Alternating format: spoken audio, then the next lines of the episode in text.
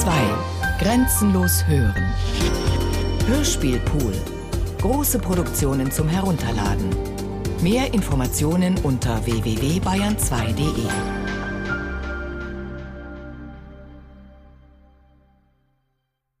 Was geschieht, wenn Werthaltungen nicht mehr von einer Zentralstelle ausgeleitet werden und eine Atomisierung der Wertgebiete einsetzt? Entgleitet uns dann jede Form der Ethik und also auch jede wertschaffende Tätigkeit? Werden wir rastlos im Getriebe selbstständig gewordener Werte? Sind wir Schlafwandler, die nicht mehr wissen, was sie tun? Der Kriegstourist. Essay zu Hermann Brochs Roman Huguenot oder die Sachlichkeit von Eva Meyer. Was bisher geschah. Berlin 1888. Wenn einer einem anderen auf der Straße folgt, und sei es auch bloß automatisch und in scheinbarer Gleichgültigkeit, so wird es sich bald fügen, dass er allerhand Wünsche, wohlwollende und unwohlwollende, an jenes Wesen hängt, dem er folgt. Plötzlich erscheint es dem Leutnant von Pasenow, als würde der Mann dort vorne sehr sonderbar dem Bild gleichen, das er sich stets von Bertrands Vertreter gemacht hat. Er würde sich schließlich nicht wundern, wenn ihm Bertrand selber schauspielerhaft verwandelt, klein und beleibt und vollbärtig entgegengewatschelt wäre, denn wie hätte er sein Äußeres beibehalten sollen, da er in eine andere Welt geglitten ist? Im Dunkel der Großstadt verschwunden, fällt ihm ein, und die Dunkelheit hat den Klang eines höllischen Sterbens. Und weiß er auch, dass es ohne Sinn und Ordnung ist, was er denkt, so ist es dennoch, als hätte das scheinbar verwirrte Netz eine versteckte, gute Ordnung. Man musste bloß den Faden erhaschen, bevor er nicht, ja, bevor er nicht. Das ließ sich eben nicht erhaschen. Immer wenn Paseno gezwungen ist, zivil anzulegen, kommt ihm Bertrand in den Sinn. Immer ist er dann froh, dass die Zivilkleider nicht mit solcher Selbstverständlichkeit an ihm sitzen wie an diesem Menschen. Und eigentlich ist er neugierig zu erfahren, wie Bertrand über die Frage der Uniform denkt jetzt, da er sie abgelegt und sich für das Zivilkleid entschieden hat. Wenn er ihn auf der Straße trifft, ist er unsicher, ob er ihn grüßen dürfe.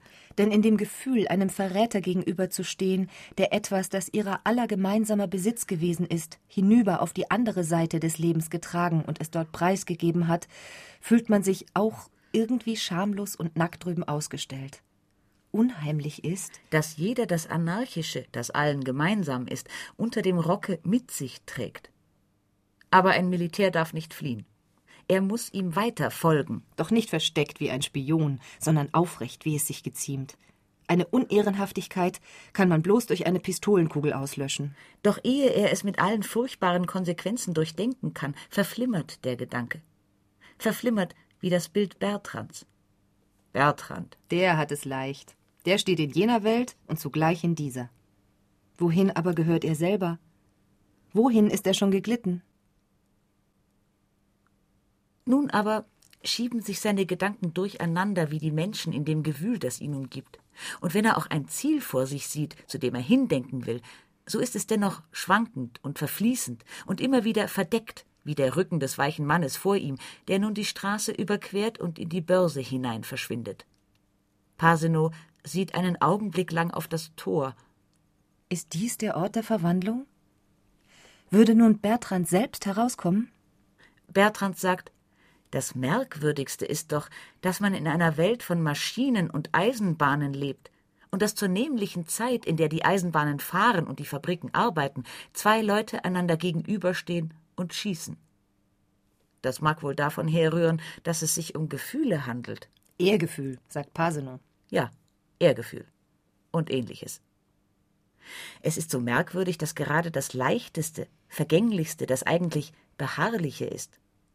Körperlich kann sich der Mensch unglaublich geschwind neuen Lebensbedingungen anpassen, während das Lebensgefühl, das man hat, immer etwa ein halbes oder auch ein ganzes Jahrhundert dem wirklichen Leben nachhinkt.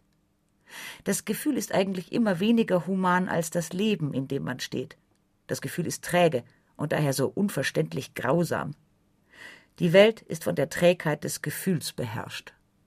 Wollen Sie wirklich Ehre als Trägheit des Gefühls bezeichnen? Ach, Paseno, Sie stellen zu eindeutige Fragen. Ich meine schon, dass Ehre ein lebendiges Gefühl ist, bin indes auch überzeugt, dass überlebte Formen stets voller Trägheit sind und dass viel Müdigkeit dazu gehört, sich einer toten und romantischen Gefühlskonvention hinzugeben. Merkwürdig ist bloß, dass Bertrand durch den Mund seines Vertreters die eigene Meinung abändern lässt und sogar die Konvention des Gefühls anerkennt. Warum tut er das? Will er sich durch den Mund des eigenen Vertreters Lügen strafen? Bertrand ist es gewesen, Bertrand. Der ihn in das Netz des Unsichtbaren, Unfassbaren hat ziehen wollen.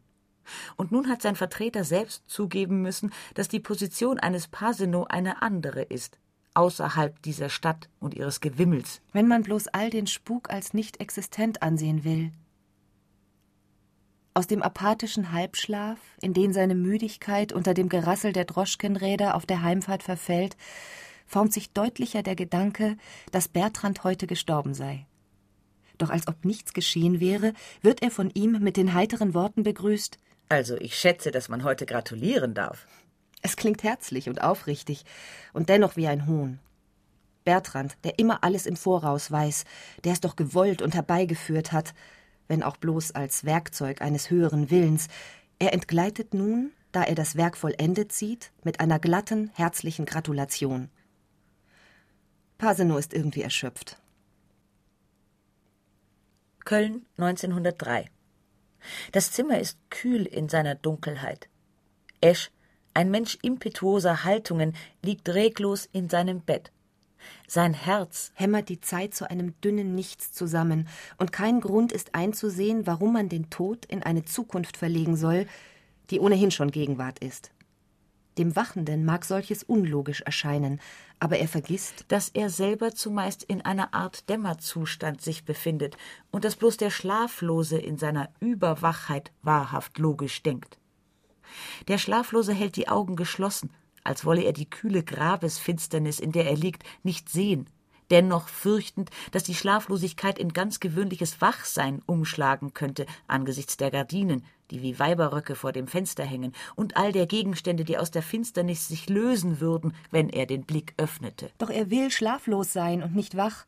Er will sozusagen den metaphysischen Gehalt der Ereignisse auf sich wirken lassen und die außerordentlich große Entfernung richtig abschätzen, die sein Lager von den übrigen Räumen des Hauses trennt. Er will in aller Ernsthaftigkeit über die erreichbare Gemeinschaft nachdenken, über des Traumes Erfüllung, die zur Vollendung führen soll. Der Schlaflose weiß nicht, dass sein Bett an einer bestimmten Stelle steht, in einem Hause, in bestimmter Straße und er lehnt es ab, daran erinnert zu werden. In größter Eile hetzt er seine Gedanken, um den Sinn der Frage zu finden, die von irgendwo, von fernher, vielleicht aus Amerika kommend, sich ihm aufgedrängt hat. Er spürt, dass es in seinem Kopf eine Gegend gibt, die Amerika ist, eine Gegend, die nichts anderes ist als der Platz der Zukunft in seinem Kopf und die doch nicht existieren kann, solange die Vergangenheit so hemmungslos sich in die Zukunft stürzt, das Vernichtete in das Neue. Muss alles vernichtet werden, ehe die Welt zum Stande der Unschuld erlöst wird? Muss die Sintflut hereinbrechen? Genügt es nicht, dass einer sich opfert, einer Platz macht, auf dass die Zeit wieder Zeit werde? Nun war keine Zeit mehr. Nur außerordentlich viel Raum. Und wenn er die Lieder auch noch so stark zusammenpresst, um es nicht zu sehen, das Wissen des Schlaflosen wird zum hellsichtigen Vortraum des Todes. Er weiß, dass der Tod immer Mord ist. Kommen wir also zu seinem Mörder. Er betreibt seine Geschäfte im Badischen und in Württemberg, teils als Filiale des väterlichen Textilunternehmens in Colmar, teils auf eigene Rechnung. Sein kaufmännisches Ethos wäre wohl eher dem zeitgerechten Schleichhandel als dem Kriegshandwerk verpflichtet. Doch nimmt er es ohne weitere Auflehnung hin, als man sich 1917 über seine hochgradige Kurzsichtigkeit hinwegsetzt und ihn zu den sogenannten Waffen ruft. Und ebenso ohne weiteres desertiert er, als ihm das Kriegshandwerk doch zu sehr gegen die Verabredung geht. Eines Morgens zieht er waffenlos durch die belgische Landschaft davon. Sein unbefangenes Gesicht ist ihm besserer Schutz als Waffen oder eilige Flucht oder falsche Ausweispapiere. Noch vorteilhafter ist es, sich Eingang in die Pfarrhöfe zu verschaffen. Und er findet bald heraus, dass einem die Beichte dazu verhelfen kann. Er legt sie in französischer Sprache ab, wobei er geschickt die Sünde des gebrochenen Soldateneids mit der Erzählung seines bejammernswürdigen Schicksals verquickt. Und einmal gerät er an einen Pfarrherrn, der ihm einen Zivilanzug in die Kammer legt. Im Grunde bedrückt ihn das Zivilgewand. Es ist wie eine Mahnung, in den Frieden und den Alltag zurückzukehren. Betrachtet er sich auch nicht eben als Angehörigen des kaiserlichen Heeres, so ist er als Deserteur mit diesem Heer doch auf eine eigentümliche, man möchte wohl sagen, negative Art verbunden. Und sicherlich ist er ein Angehöriger des Krieges, dessen Vorhandensein er gutheißt. Er ist nicht nur Deserteur, sondern auch Kaufmann, und er bewundert alle Fabrikanten, weil sie Waren erzeugen, mit denen die übrigen Menschen handeln. Wenn also Krupp und die Kohlenbarone Zeitungen kaufen, um den Krieg zu verlängern, so wissen sie, was sie tun. Und dies ist ihr gutes Recht. So wie es sein eigenes ist, Uniform zu tragen, solange es ihm beliebt. Nichts spricht also dafür, in eine Heimat zurückzukehren, in der es keine Ferien gibt und die den Alltag bedeutet. Er gelangt aus Belgien hinaus. Mit schlafwandlerischer Sicherheit bewegt er sich in dieser Gefahrenzone fort, unter einer Glocke voll Unbekümmertheit, abgegrenzt von der Welt und doch in ihr. Und er macht sich keine Gedanken. Er kommt von den Ardennen ins deutsche Land. Er muss die Bahn benutzen. Er muss das Geld angreifen, das er bisher gespart hat. 1918 trifft er in einem Städtchen ein, das von Weinbergen umgeben in einem Nebental der Mosel liegt. Zwar tritt der Ernst des Lebens in neuer und veränderter Form an ihn heran, doch heißt dies nur, dass etwas geschehen muss, um die schöne Ferienzeit zu sichern und zu verlängern. Huguenot springt aus dem Bett. Sein Plan ist gefasst. Vor dem Spiegel macht er sich zurecht, kämmt sich die Haare zurück. Sie sind lang gewachsen, seitdem sie der Kompaniefriseur abrasiert hat. Wann ist das nur gewesen? Es war wie in einem früheren Leben. Würden im Winter die Haare nicht so langsam wachsen, sie müssten jetzt eigentlich noch viel länger sein. Bei Leichen wachsen die Haare und die Nägel weiter. Huguenot nimmt eine Strähne und legt sie über die Stirn. Sie reicht fast bis zur Nasenspitze. Nein, so kann man nicht unter Leute gehen. Vor Feiertagen lässt man sich die Haare schneiden. Es sind zwar keine Feiertage, aber so ähnlich ist es doch. Diese kleine Verzögerung seines Plans, des soliden Aussehens und der feiertäglichen Stimmung wegen, erweist sich in Folge einmal mehr als just das, was er braucht. Im Friseurladen hängt nämlich eine Zeitung. Huguenot lässt sie sich reichen. Es ist der im Städtchen erscheinende Kurtriersche Bote.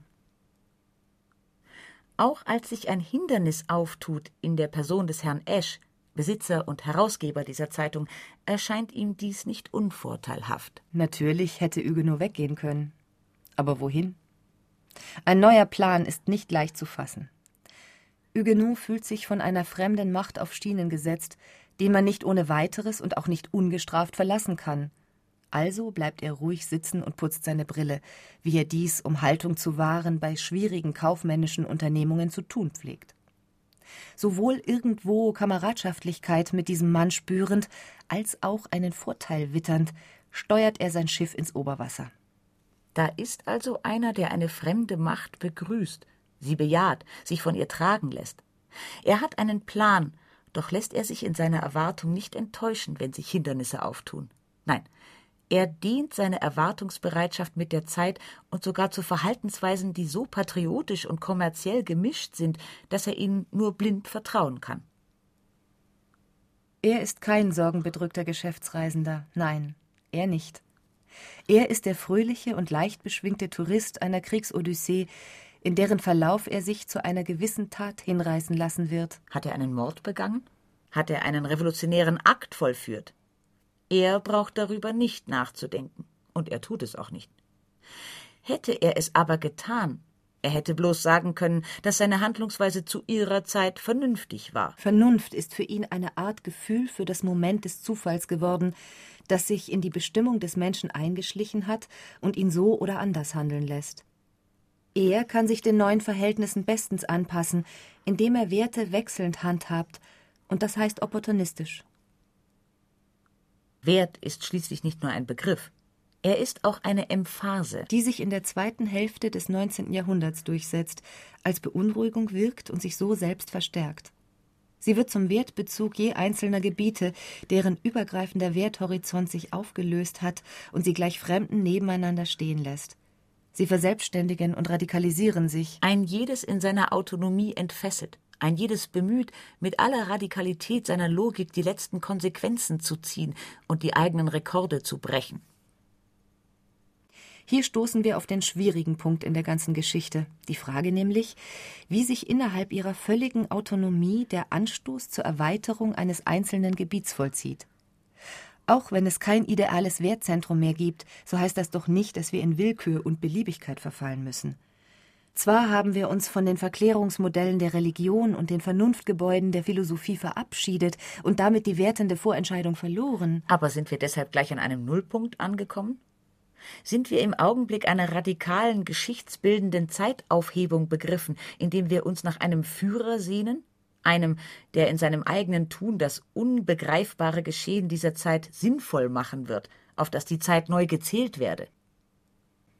Von dieser Konsequenz möchten wir uns am dringendsten verabschieden. Aber wir wissen, dass entgegen der europäischen Aufklärung die irrationalen Phänomene nicht aus der Perspektive der Moderne verschwunden sind. Die moderne Mythologie konnte nicht aus dem kollektiven Gedächtnis vertrieben werden. Sie taucht in traditionellen und industriellen Gesellschaften als Ideologie wieder auf, die sich mit einer religiösen oder nationalen Gemeinschaft identifiziert. Wenn wir diese Identifikation zu vermeiden suchen, bleibt uns als klarstes Anzeichen für Wirkliches nur die Unmöglichkeit zu erraten, wie es weitergeht. Die Erweiterung eines Teilgebiets muss nämlich seine Zuflucht zu irrationalen Mitteln nehmen, und daraus ergibt sich die eigentümliche Zweideutigkeit, ja sogar Unsauberkeit, die jedem Teilgebiet oder Partialsystem anhaftet. Einerseits übernimmt es die Rolle des Totalsystems, das in Anbetracht des Wertzerfalls das Irrationale als rebellisch und verbrecherisch einschätzt. Andererseits muss es einen ungeformten, irrationalen Rest ausdrücklich anerkennen, sozusagen als Reservat im Flusse der Vernunft, um sich selbst als Ruhepunkt im Prozess des Wertzerfalls zu fixieren. Wer wie Huguenot diese fremde Macht anerkennt, weil er seinen Vorteil wittert, der nimmt ihren Kreislauf wieder auf. Mechanisch ist er, merkt nicht einmal, dass heute Fleischtag ist. Mechanisch trinkt er. Und in der extremeren, sozusagen luzideren Realität, deren er nun schon seit Wochen teilhaftig ist, zerfallen die Dinge, rücken auseinander bis zu den Polen. Rücken bis an die Grenzen der Welt, wo alles Getrennte wieder eins wird und die Entfernung wieder aufgehoben ist.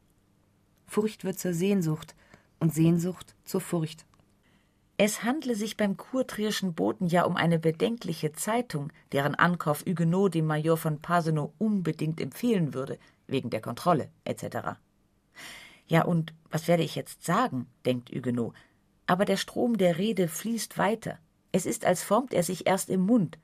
Das lässt sich nicht viel präziser oder rationaler ausdrücken, denn die Handlungen und Reden Huguenots erfolgen wie unter Kurzschluss und ohne Überlegungszeit.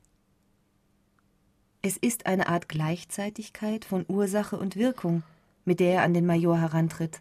Er wiederholt bedenkliche Ideen im Volk. Wiederholt das Wort, als wäre ihm mit der Rückkehr zum Ausgangspunkt alle Sicherheit gegeben, als wäre das Wort ein gutes Bett, in dem es sich gut liegt. Und weil er seinen Kreis nochmals zu durchlaufen wünscht, vielleicht aus Virtuosentum, vielleicht um die gewonnene Sicherheit zu festigen, vielleicht aus bloßem Übermut, rückt er noch ein Stückchen näher an den Major heran und bittet um die Erlaubnis, eine weitere Mitteilung anfügen zu dürfen. Er habe nämlich bei seinen bisherigen Unterhaltungen mit dem Herausgeber jener Zeitung, einem gewissen Esch, von dem der Major gewiss schon gehört habe, den sicheren Eindruck empfangen, dass hinter der Zeitung eine, wie möge er sich ausdrücken, eine ganze submarine Bewegung bedenklicher subversiver Elemente im Gang sei. Manches scheine sich ja schon herumzusprechen. Wenn aber das Zeitungsprojekt tatsächlich realisiert werde, so wäre er dann wohl in der Lage, auch in solch dunkles Treiben jenen Einblick zu gewinnen, der im Interesse des Volksganzen zu erstreben und notwendig sei. Bitte, oh bitte, Herr Major. Es ist bloß meine patriotische Pflicht. Huguenot schlägt die Hacken zusammen und begibt sich leicht, fast tänzerisch, an seinen Tisch zurück. Der Kriegstourist Huguenot gehört weder zum Krieg noch zum Frieden. Oder er gehört beiden an. Dies mag er fühlen, da er vor der Aufgabe steht, seine eigene kleine Welt und Wirklichkeit am Rande der größeren Ordnung zu errichten und in sie einzupassen. Der kurtriersche Bote erscheint ihm wie ein Punkt, in den das Land seines Gesetzes an jenes grenzt, dessen Gesetze er achtet und liebt, in das er eindringen und in dem er wohnen will. Deshalb wird er sich zu einer Tat hinreißen lassen, die sowohl Momente der Überraschung mit sich bringt und doch nicht willkürlich oder beliebig ist, weil er sie in seine Strukturen der Erwartung zurückbetten kann, die sich mit der Zeit ausgebildet haben. Oder doch nicht? Verdämmert und vergisst er bloß? Während er jeden einzelnen kaufmännischen Coup, der ihm in der Folge seiner Tat gelingt, treu im Gedächtnis behalten wird, entgleitet ihm die Tat selbst in den zartgrauen Nebel traumhaften silbernen Schlafes. Immer undeutlicher, immer dunkler, als schöbe ein rußgeschwärztes Glas sich davor. Und schließlich weiß er nicht mehr, ob er jenes Leben gelebt hat oder ob es ihm erzählt worden ist. Seine eigene kleine Welt und Wirklichkeit hat er nicht erweitert. Er hat bloß Ferien davon gemacht. Und als eine Art Ferialhandlung begeht er den Mord an Esch, getätigt zu seiner Zeit als Kriegstourist. Hingegen liegt es in der Linie des kaufmännischen Ethos, in welches Huguenot nach seiner Tat nahezu bruchlos zurückkehrt, dass er, in Berücksichtigung der nach Friedensschluss einsetzenden Marktentwertung, Eschs Witwe übervorteilt um sein Zeitungsgeschäft zu Ende zu bringen. Das ist die endgültige Liquidierung der Kriegsbegebenheit, die endgültige Heimkehr und vielleicht, wenn auch nur vielleicht, ist es sogar etwas Schmerzliches. Denn nun war alles Ferienhafte endgültig verschwunden. Und sofern im Ablauf des menschlichen Lebens und seiner Insignifikanz überhaupt Berichtenswertes zu finden ist, so gibt es nun nichts mehr dergleichen im Leben Huguenots. Er hat einen Mord begangen, er hat ihn hinterher vergessen, er denkt nicht mehr an ihn. Er weiß nicht mehr, ob er jenes Leben gelebt hat oder ob es ihm erzählt worden ist. Dabei hat er es doch vorausgesagt. Ja, Herr Esch, das muss ich denn doch sagen. Meinetwegen können Sie es auch neue Richtung nennen. Ich meine, man wird bald etwas erleben. Und ich sehe auch einige Leute am Laternenpfahl. Und wenn der Herr Major nicht beliebte, auf mich bös zu sein, so würde ich ihn ganz gehorsamst warnen. Ich bin ein guter Kerl. Auf Sie ist er zwar auch nicht mehr gut zu sprechen, der wankelmütige alte Narr, aber immerhin stelle ich's Ihnen frei, ihm die Warnungen zu übermitteln. Sie sehen, mit mir kann man mit offenen Karten spielen. Ich stoße keinen von rückwärts nieder wie andere Leute. Und dann geht das, was Huguenot vorausgesagt hat, tatsächlich in Erfüllung. Man erlebt etwas. Und zwar einen Aufruhr am 3. und 4. November 1918. Zuvor wird er von Major von Pasenow als Deserteur entdeckt. Und er begreift, dass es jetzt ums Ganze geht. Und angesichts der drohenden Gefahr findet er die luzide Sicherheit wieder, die ihn bisher noch immer beschützt hat. Zu seiner Verteidigung baut er ein Kartenhaus aus Erklärungen, das jeden Augenblick einzustürzen droht.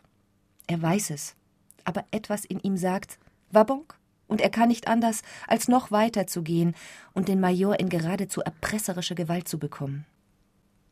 Er beschuldigt ihn mit Rücksicht auf die Freundschaft mit Herrn Esch dessen Geschäfte zu führen. Und sich damit gleichzeitig eines Zeugen seiner defetistischen Reden in kommunistischen Versammlungen zu entledigen. Es ist dann im Weiteren eine Frage der Zeit. Ein Gefühl der allseitigen Unabgeschlossenheit, das den Deserteur davon abhält, die Flucht zu ergreifen. Ein Gefühl, das ihn zwingt, seine Wirklichkeit gegenüber der Wirklichkeit der anderen zu behaupten. Und so bezieht Huguenot seine Stellung in dem beginnenden Kampf zwischen oben und unten, der ihn schließlich, und zwar beim Aufruhr vom 3. und 4. November, erleben lässt, dass er einen Schlusspunkt setzen kann. Ja, es übermächtigt ihn wie eine Erleuchtung. Er senkt das Gewehr, ist mit ein paar tangoartigen, katzigen Sprüngen bei Esch und rennt ihm das Bajonett in den knochigen Rücken. Esch ist tot. Huguenot ist ihm dankbar. Es ist alles gut. Nur das bleibt am Leben, was in sein Wertsystem passt. Huguenot findet ins kaufmännische System zurück.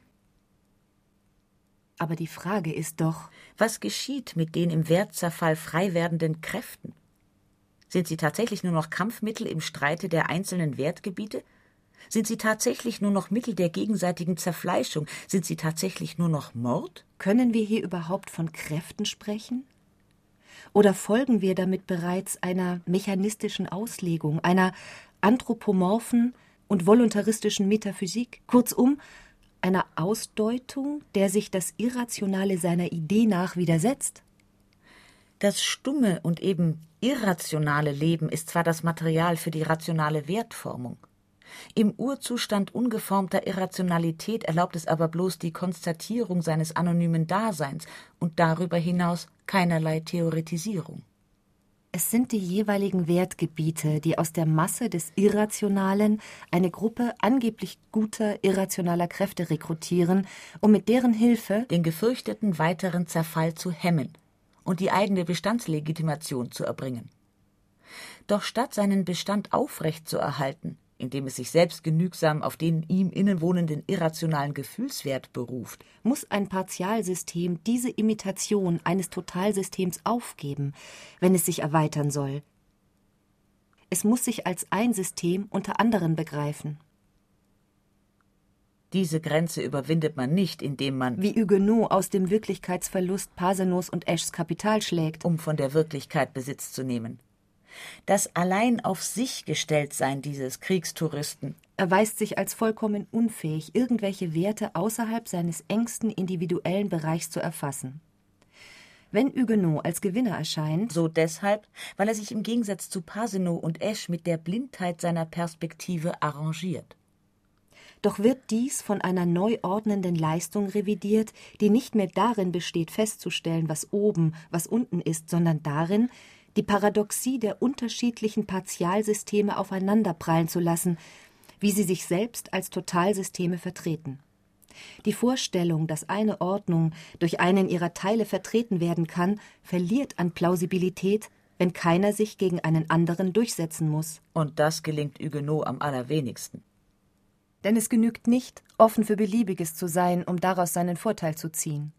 Man muss auch Sensibilität für Bestimmtes gewinnen können, wie es nur im Miteinander verschiedener Perspektiven gelingt.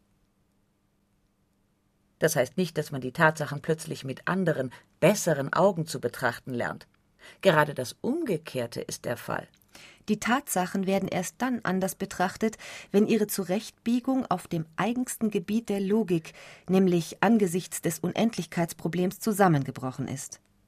Die Geduld des Menschen vor der Autorität der Logik ist schier unerschöpflich, und sie lässt sich höchstens mit seiner unwandelbaren Geduld vor der ärztlichen Kunst vergleichen. Und so wie der menschliche Körper den unsinnigsten Kuren vertraut und dabei sogar gesundet, so erträgt die Wirklichkeit auch das unmöglichste Theoriegebäude. Solange die Theorie nicht selbst ihren Bankrott erklärt, so lange wird sie vom Vertrauen getragen und die Wirklichkeit ordnet sich ihr unter. Erst nach erfolgter Bankrotterklärung reibt sich der Mensch die Augen, erst dann wendet er sich der Wirklichkeit wieder zu. Kann schon sein, dass das Ich unserer Erzählung sich dann fragt, ob diese Zeit, ob dieses zerfallende Leben noch Wirklichkeit ist, oder ob es allenthalben ins Unwirkliche stößt. Ob es nicht vielleicht doch weiser wäre, an seiner Wohnung festzuhalten und zu lernen, sich mit der allumschließenden Fremdheit abzufinden. Schließlich bin ich viele Wege gegangen, um den einen zu finden. Indes, sie führten immer weiter auseinander. Nehmen Sie nur das Zerfallen der Gesamterkenntnis in eine naturwissenschaftlich wertfreie und in eine geisteswissenschaftlich wertbezogene, und Sie verstehen, was ich meine. Die Identität von Denken und Sein wird auf das logisch-mathematische Gebiet beschränkt und der Wertbegriff einfach in die Geschichte projiziert, die nichts anderes tun kann, als ihn immer mehr zu relativieren. Da hilft es nicht, in seiner Wohnung zu bleiben.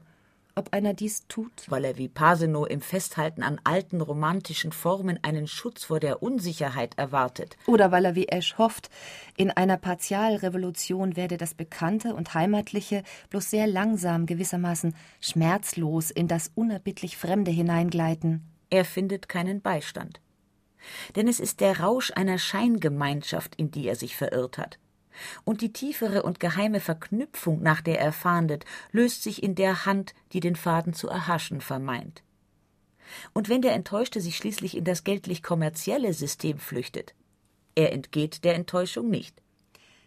Selbst diese eigentlichste Daseinsform philiströser Bürgerlichkeit, widerstandsfähiger als alle anderen Partialsysteme, da sie die feste Einheit in der Welt verspricht, gerät unweigerlich in jenes seltsame Unbehagen, in dem die Dinge sich unmerklich verrücken und in dem jede festliche Veranstaltung, der doch ein unteilbarer Begriff zukommen sollte, sich zu etwas beunruhigend Uneinheitlichem aufzulösen beginnt zu einem etwas, das von irgendjemandem wieder besseren Wissens mittels Dekorationen, Fahnen und Girlanden zu unnatürlicher Einheit zusammengepresst und zusammengebunden worden ist. Auch Huguenot hätte den Fluch des Zufälligen und Zusammengewehten gespürt, der sich über die Dinge und über das Zueinander der Dinge breitet, so dass keinerlei Anordnung auszudenken ist, die nicht ebenso zufällig und willkürlich wäre. Müssten nicht jene Radfahrer sofort in alle Winde zerstieben, wenn sie nicht mehr durch den gemeinsamen Dress und das gemeinsame Clubabzeichen zusammengehalten würden? Aber was ist das für ein Unbehagen, das alle Figuren unserer Erzählung ergreift und ihr Leben in ein Hindämmern verwandelt? Es versinkt niemals ins Bewusstlose, ist eher ein allzu deutlicher Traum mit dem schmerzlichen Wissen um die Lähmung des Willens, begleitet von einer immer wacheren Schicht des Erkennens bloß kann man nicht davon sprechen. Es ist sozusagen auch das Reden in mindestens zwei Schichten geteilt. In ein Nachtreden, das ein Stammeln ist, untergeordnet dem Geschehen, und in ein Tagreden, das losgelöst von dem Geschehen in einem weiten Bogen darum herumgeht und eine Einkreisungsmethode befolgt, die immer die Methode des Rationalen ist, ehe sie sich im Aufschrei und im Weinen der Verzweiflung selber aufgibt. Und zwischen beiden Reden klafft die Zeit. Die Zeit ist es, die nicht erfasst werden kann und uns in ihren Abgrund stürzt. Wir befinden uns zwischen Sprachen, auf einer Grenze, an der es Sprache gibt. Keine Sprache der Wissenschaft und auch nicht die Sprache des Geldes. Die beide aus jener ausschließlichen und eindeutigen Gerichtetheit auf das eigene Wertgebiet und aus einer Esoterik des Ausdrucks entstanden sind. Sondern die Erfahrung einer Sprache, die uns unser Leben erzählt. Sie verleibt sich keine fremden Stimmen ein, um sie in die eigene Stimme überführt wiederzugeben. In Wirklichkeit zerfällt sie in ein Gefüge von mehreren Ebenen in mehreren Personen, in eine Pluralität von Stimmen, Räumen, Zeiten sowie deren Kombinatorik.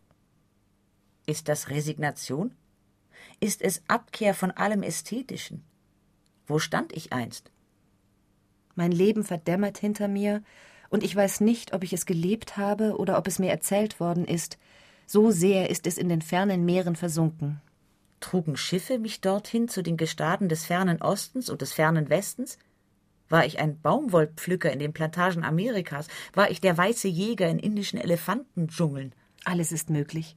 Nichts ist unwahrscheinlich, weil ich es nicht selbst erlebt haben muss, wenn es mir seine Möglichkeit erzählt. Ich sehe, was andere sehen und was für sie unsichtbar ist. Überdies sehe ich, dass diese Blindheit auch für mich selber gilt. Ich muss die Vorstellung aufgeben, dass eine unabhängige Wirklichkeit existiert. Die Außenwelt kann nicht mehr als Bezug für die Angemessenheit einer Wahrnehmung gelten. Sie gibt keine Vorgaben mehr, weder positive noch negative. Es gibt nur mehr die Verbindung verschiedener Unterscheidungen, auf die ich mich beziehen kann. Alles ist möglich, denn nichts ist geblieben in dieser Dynamik, die um ihrer selbst willen da ist. Scheinbar in Arbeit, scheinbar in Ruhe und Klarheit. Nichts ist geblieben, hinausgeschleudert mein Ich, hinausgeschleudert ins Nichts.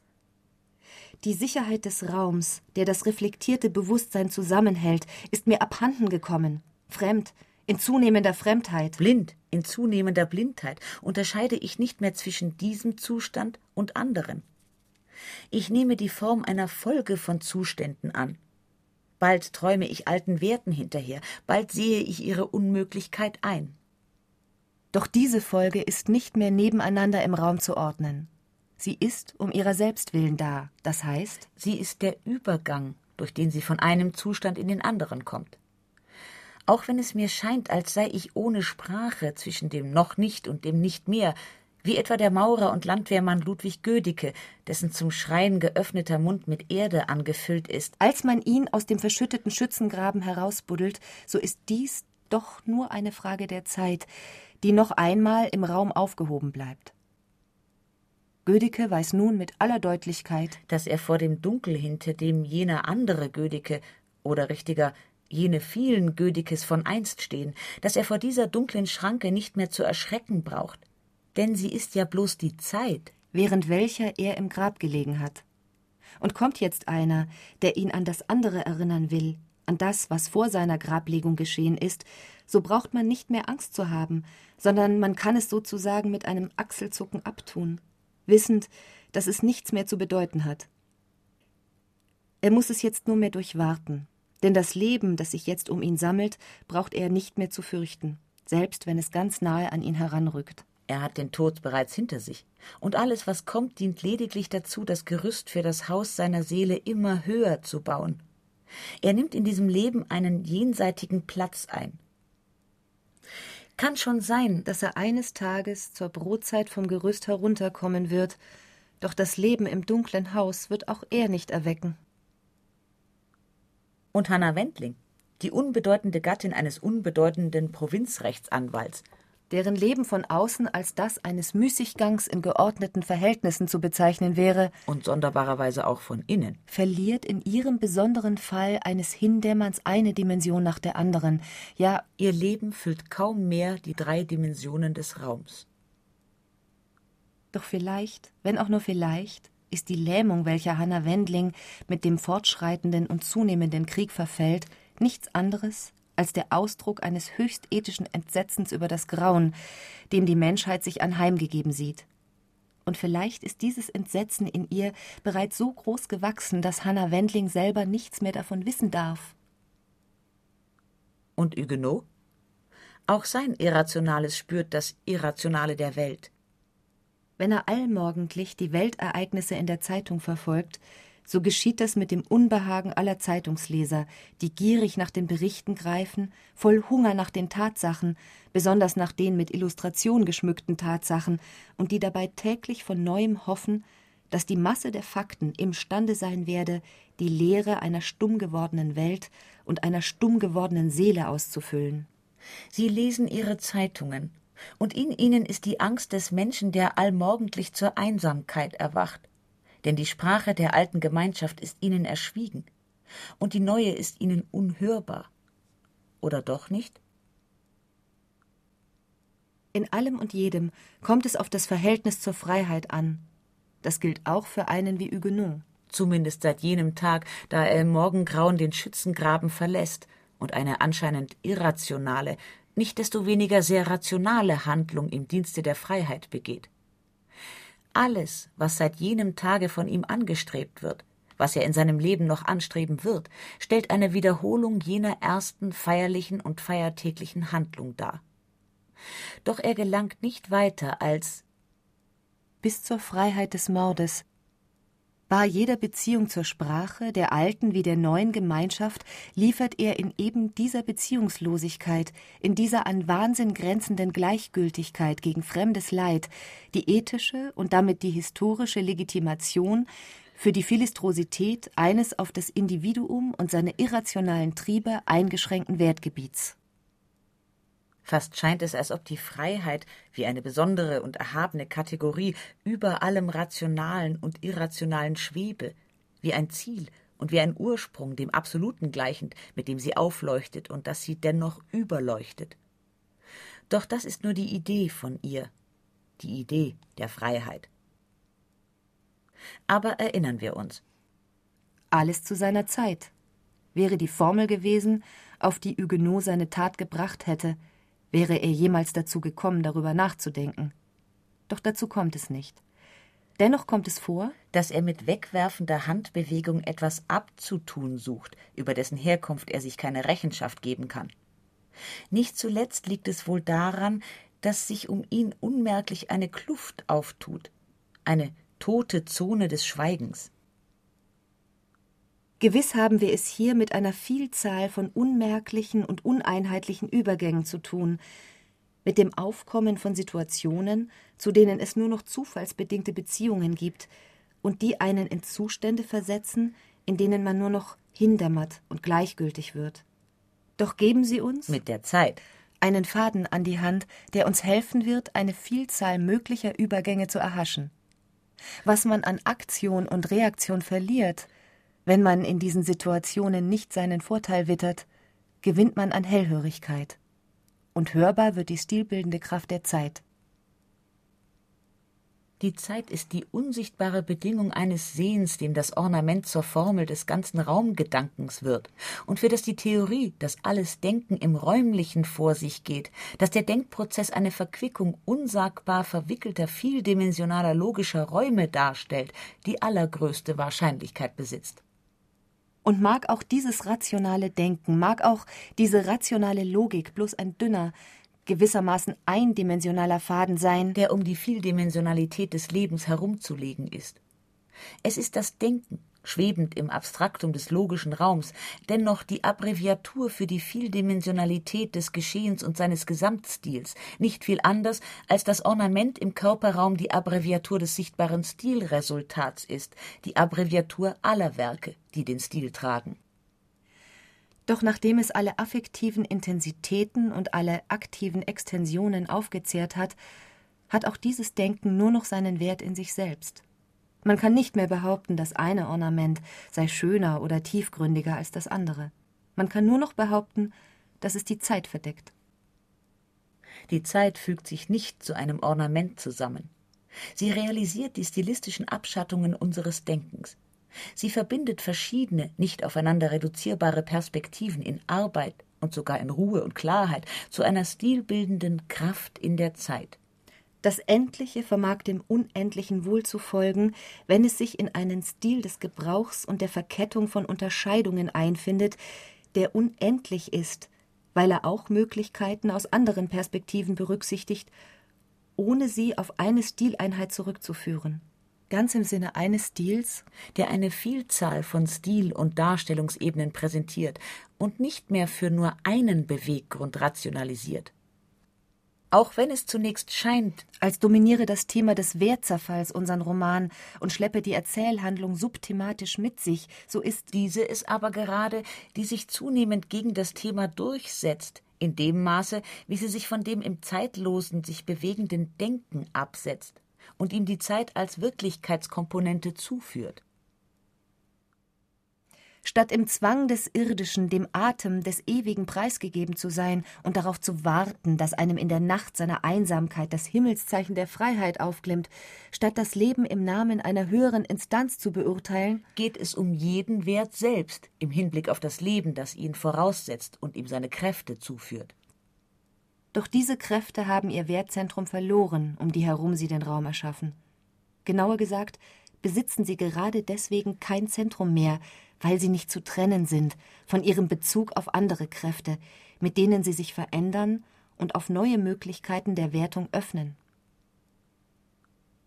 Diesem Vorgang kann sich keiner entziehen. Auch wenn er sich in die Einsamkeit eines Schlosses oder einer jüdischen Wohnung verkriecht.